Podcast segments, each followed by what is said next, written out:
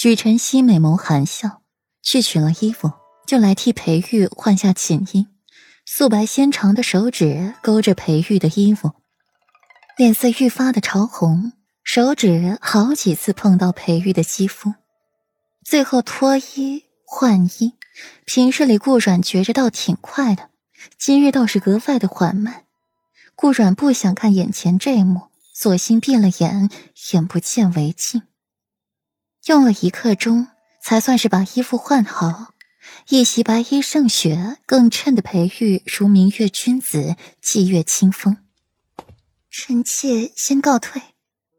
许晨曦感到了此刻气氛愈发的诡异，再没眼力见，也知道该走了。世子妃好艳福，顾阮难得夸赞一句。等许晨曦走了，才别扭着走姿去寻衣服换下。一套艳丽的大红色衣服，看起来艳俗无比，穿在顾阮身上却又别具风韵。就那么站在裴玉跟前换，仿佛没有看到裴玉那道要吃人的目光。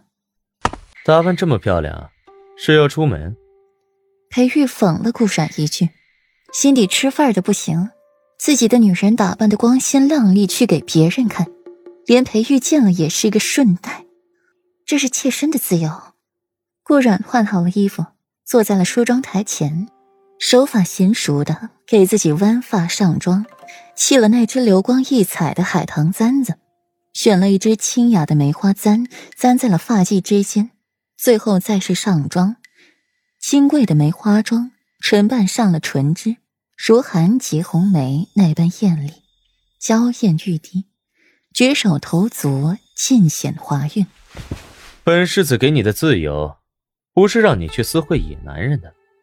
裴玉沉郁着眉眼，尽管顾染心底不是这么想的，尽管有莫奇跟着，他还是忍不住想要气他，怼他，总比裴世子金屋藏娇，十天半月不回王府一趟的好。顾染抿了抿唇瓣，让唇脂涂抹的更均匀一些，不咸不淡的气着裴玉，明明就是你的错。倒打一耙，冤枉到我身上，还要我服软，没这个道理。世子爷今日不用等妾身了，妾身中午不回来了，世子爷自行便是。顾阮最后看了一下镜子，本世子何时说了要等你一起回来用膳？异想天开。裴玉冷笑一声，心底愈发的气恼。今天不回来了，不回来你想去哪儿？那就再好不过了。顾然起身，抚平了衣裳的折痕，转过身就走，半点不留情。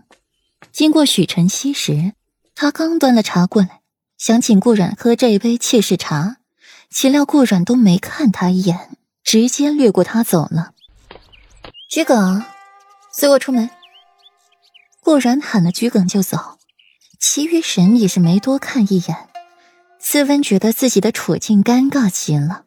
世子爷说他们此后是世子妃的人了，可现在世子妃又不要他们。风烟姐姐，世子妃是不要一仆十二主的人。温情摩擦着下巴，想起了那日温婉同他说的话。屋内，墨荷出现在了裴玉身旁，询问：“世子爷要用早膳吗？”“不用。”气都气饱了，裴玉刚出门就瞧见了莫奇耷拉着脑袋回来，眉心一跳：“你怎么在这儿？世子妃呢？”莫奇挫败：“世子爷，世子妃不要属下跟着，把属下给赶回来了。”裴玉紧抿着唇瓣：“顾然真好啊。”你不会悄悄的跟上去？裴玉脑仁疼：“跟了，属下跟丢了。”这才是莫奇挫败的原因，居然把世子妃给跟丢了。要你何用？随他去吧。裴玉烦躁着出了门，瞧见了许晨曦，心底更烦，直接去了书房，在书房里处理公务了一事，从一册厚书下取出了一本避火图来细细研究，上面只有三五页，后面还有空白。上面的人都是裴玉和顾阮的床弟之欢。裴玉画技高超，将画上女子动情的神态、枯实的梨花带雨都细细临摹了出来。尚清明的眸色渐渐浓郁起来，身体也愈发的滚烫，一身的火气直窜腹下。偏神情认真的简，若是不看裴玉腹下的异样和书中的内容，旁人定会认为裴玉在处理什么大事，神情这般严肃。